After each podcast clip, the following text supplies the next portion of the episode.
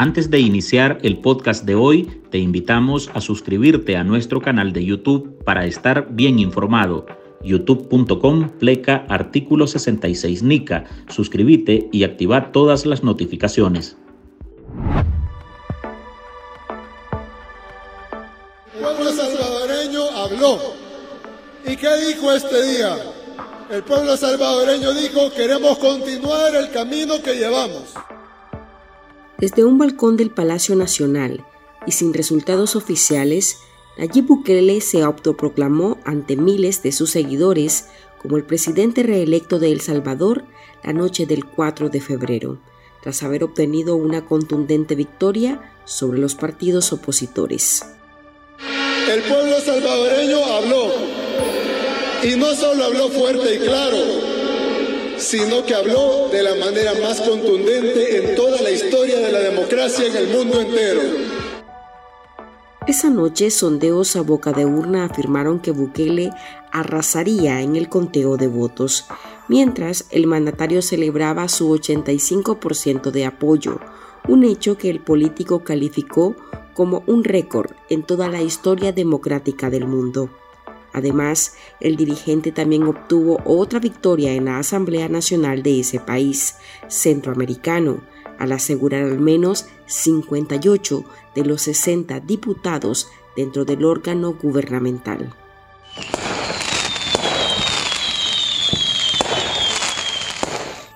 Bukele, según diferentes encuestas, es el presidente más popular de Latinoamérica y ha sido catalogado con el sobrenombre de El Dictador Cool. Para este nuevo periodo 2024-2029, el político promete más proyectos para su nación. Nosotros los admiramos tanto a ustedes, a los países desarrollados, a los países poderosos. Los admiramos tanto que vamos a hacer lo que ustedes hacen, no lo que ustedes nos quieren ordenar hacer.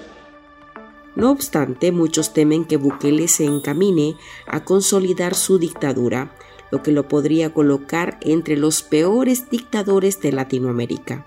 La constitución política de El Salvador prohibía la reelección presidencial, pero Bukele la reformó para legalizar su postulación, un acto que fue condenado por la oposición nicaragüense, ya que en 2011 Daniel Ortega hizo lo mismo para permanecer en la silla presidencial.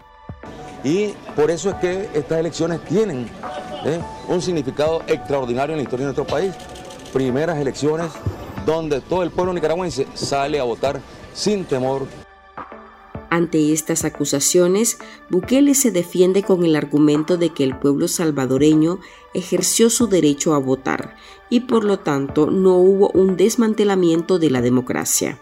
Porque la democracia es que los salvadoreños decidimos cómo los salvadoreños nos queremos autogobernar. Los salvadoreños escogemos nuestro camino el presidente salvadoreño que controla el Parlamento, la justicia y el resto del aparato estatal promete que su partido político Nuevas Ideas hará historia en convertirse en un sistema de partido único en una democracia. Esta situación también se vivió en Nicaragua con la coronación del Frente Sandinista de Liberación Nacional como el partido político que domina el país y controla todos los municipios de la nación por medio de las redes sociales, la gran mayoría de los ciudadanos de El Salvador expresó su satisfacción y contento con el hecho de que Bukele continúe liderando su patria. Pero de la otra cara de la moneda, los analistas políticos del mundo predicen que la luna de miel entre Bukele y sus partidarios tiene fecha de caducidad y temen que esto signifique un nuevo tirano para la región. ¡Claro Hola, soy Marlene Balmaceda y hoy en el podcast ahora de Artículo 66 le presentamos Bukele y Ortega, sus inconstitucionales reelecciones y sus futuras relaciones políticas. Para esta edición, los expertos entrevistados aseguran que aunque el mandatario salvadoreño no es igual a Ortega, sus gobiernos comparten ciertas similitudes que pueden afectar a sus respectivas poblaciones.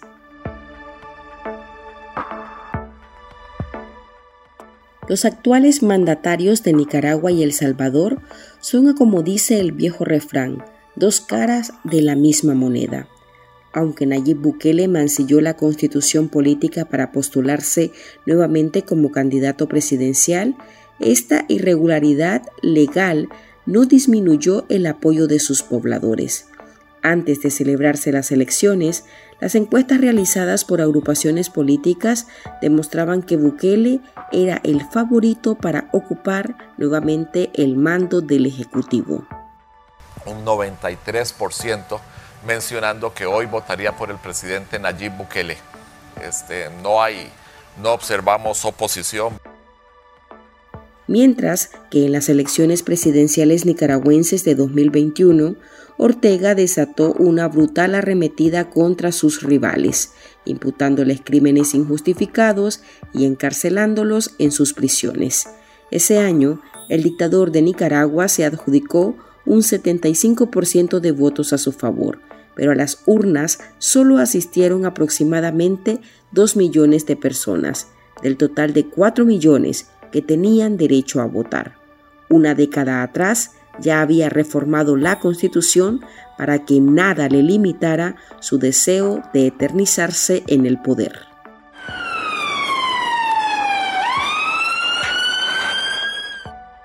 La exguerrillera sandinista e historiadora Dora María Telles coincide en que las elecciones de Nicaragua del 2011 son parecidas a la reciente jornada electoral salvadoreña, ya que considera que la victoria inconstitucional de Bukele es un mal augurio de lo que se espera de su gobierno.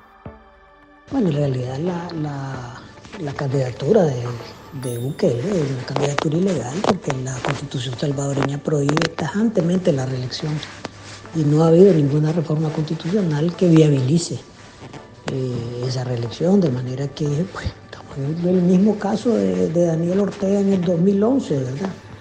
Eh, de un, establecimiento de candidaturas ilegales para imponerse en el poder. Nada que nace torcido, ¿verdad? De esa manera. Eh, está dentro de los límites de lo que es una democracia eh, esencial, ¿verdad? Es decir, la democracia esencial es el respeto a las reglas, el respeto a una elección libre, ¿verdad? La libertad de los partidos políticos para actuar y en este caso, pues simplemente no se han respetado las reglas de la constitución salvadoreña que prohíbe la reelección. Diferentes organizaciones internacionales y medios de comunicación han reconocido que el gobierno de Bukele impactó de manera positiva en la seguridad y la paz de sus pobladores. No obstante, Héctor Mairena, integrante de la directiva de la Unidad Nacional Azul y Blanco, cree que la modificación que hizo el gobernador salvadoreño a su constitución política oscurece su reelección. Bueno, en primer lugar yo debo decir que nosotros somos absolutamente respetuosos de las decisiones del pueblo salvadoreño expresadas en las urnas el día de ayer. Sin embargo, esto no impide que exprese algunas preocupaciones en torno a los acontecimientos que se han dado en El Salvador en los últimos años. Y en primer lugar, está claro que el presidente Bukele ha reformado en su favor eh, leyes y ha instrumentalizado el uso, el control que tiene la Corte de Justicia para posibilitar su reelección, que de acuerdo a las, a las leyes hasta ahora vigentes se lo impedían. De tal manera que esa es, eso oscurece, enturbia esta victoria electoral del presidente Bukele.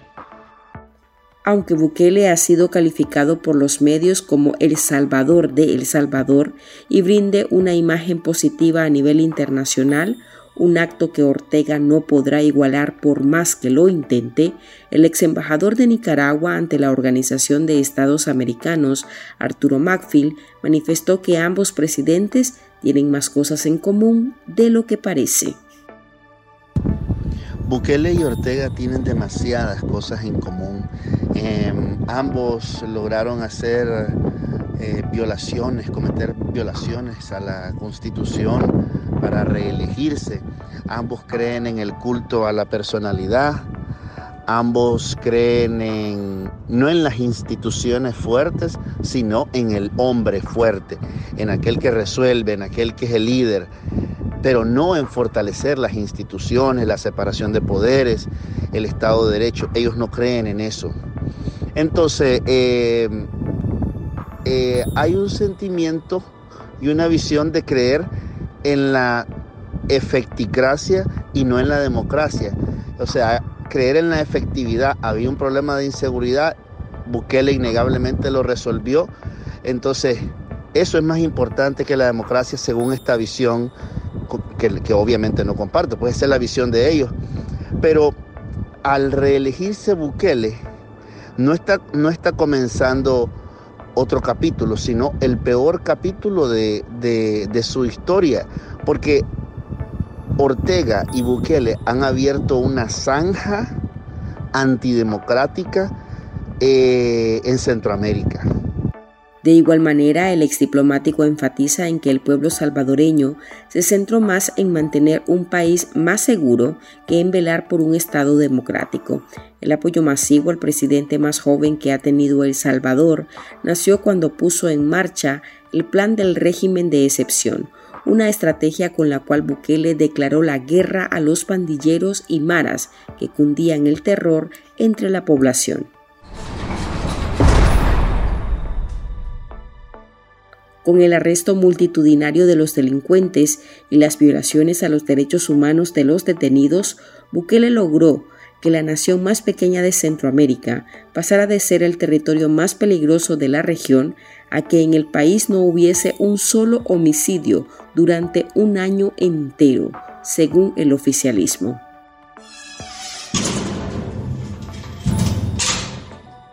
Sin embargo, organizaciones como Amnistía Internacional y Human Rights Watch denuncian arrestos arbitrarios, torturas y muertes en las prisiones de Bukele. Además, debido a que las detenciones fueron hechas de inmediato y no hubo juicios, muchos salvadoreños terminaron apresados injustificadamente. Unas 7.000 personas inocentes fueron liberadas, pero muchos siguen encarcelados el presidente Bukele ha hecho uso de, los distintos instrumentos del Estado para sofocar a las pandillas que ciertamente tenían sometida a la sociedad salvadoreña un estado de terror. Sin embargo, lo ha hecho a base de la represión, violentando los derechos humanos de muchos, de miles de salvadoreños, eh, y en una franca cruzada contra la libertad de expresión, contra la libertad de prensa. Y la verdad es que una cosa no puede justificar la otra. Si bien cualquier gobierno está en la obligación de enfrentar la delincuencia, no puede ser a costa de violentar los derechos humanos, los derechos civiles de eh, de la sociedad salvadoreña, del conjunto de la ciudadanía. Pero ante estas acusaciones, el dictador Kul se defiende y dice que si las ONGs están velando por los criminales, se los pueden llevar al 2 por 1. Pasamos de ser literalmente, literalmente, no es una exageración, no es una hipérbole, literalmente pasamos de ser el país más inseguro del mundo a ser el país más seguro de todo el hemisferio occidental.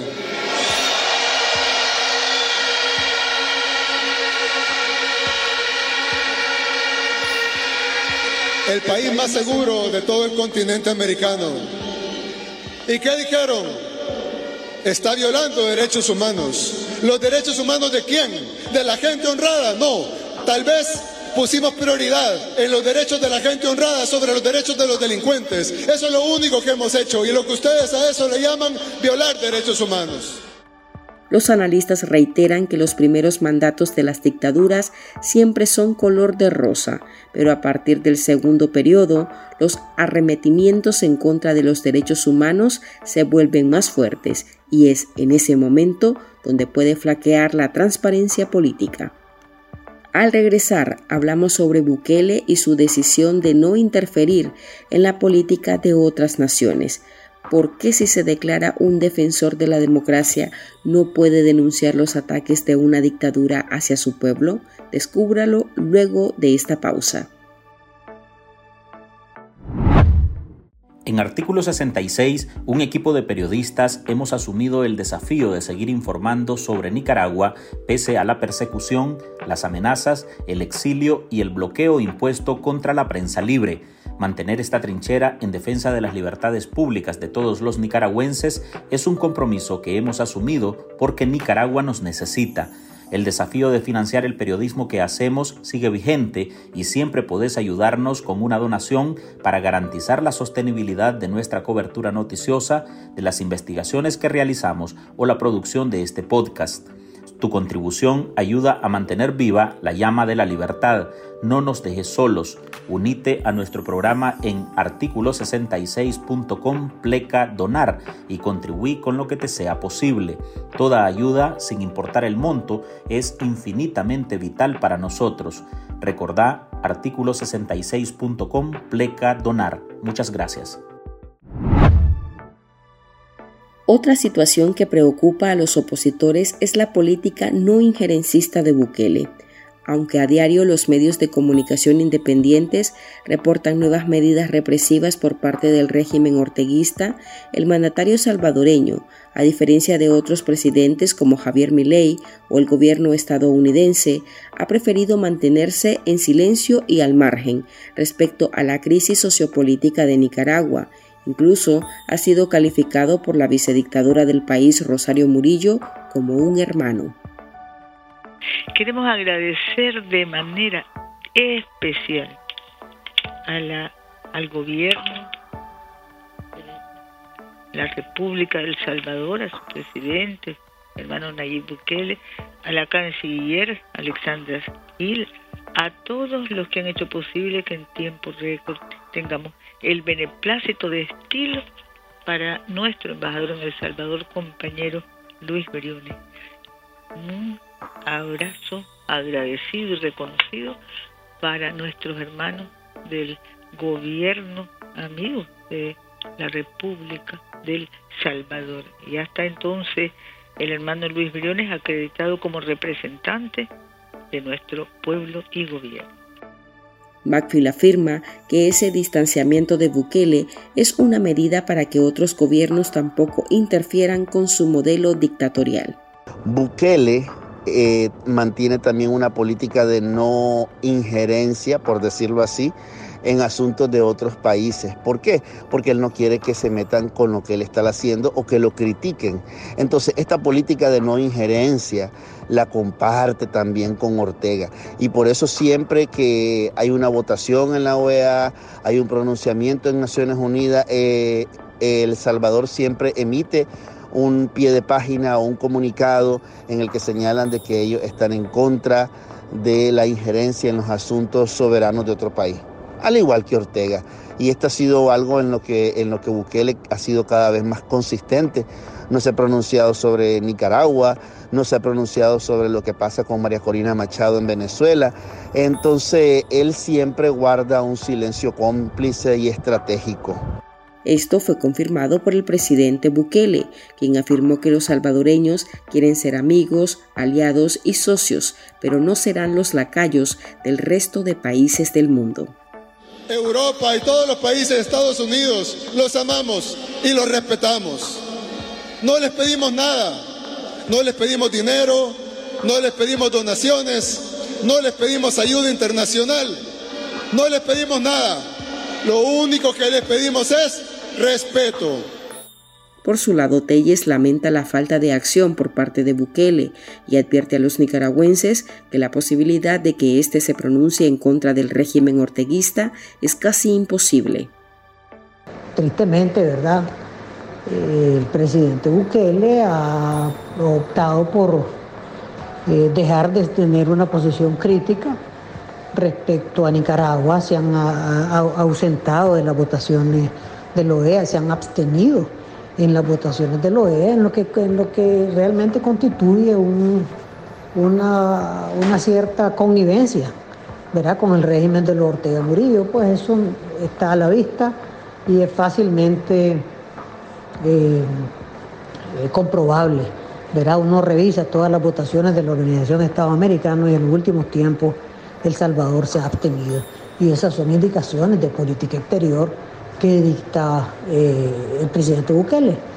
Así es que pues, no, no sé si podemos esperar los nicaragüenses que hay un cambio importante, pero ojalá, ¿verdad? Y ojalá pues los pronósticos de que esto significa una concentración de poder eh, que va a ir derivando en un régimen autoritario, ojalá esos pronósticos pues no se, no se cumplan. A Bukele le esperan otros cinco años más de gobierno, pero tiene sobre él la mirada de los analistas y los críticos internacionales, en espera de confirmar si seguirá siendo aclamado por los salvadoreños o este es el comienzo de una nueva era dictatorial en la región centroamericana y un potencial aliado del régimen nicaragüense, que también ha declarado una guerra a la prensa independiente. Hasta aquí llegamos con esta edición de nuestro podcast ahora de este lunes. Recuerde que usted puede sumarse a este programa a través de nuestra línea de donaciones para que podamos seguir ejerciendo el periodismo libre y defendiendo las libertades públicas. Deje su contribución en www.articulo66.com pleca donar. Gracias por escucharnos.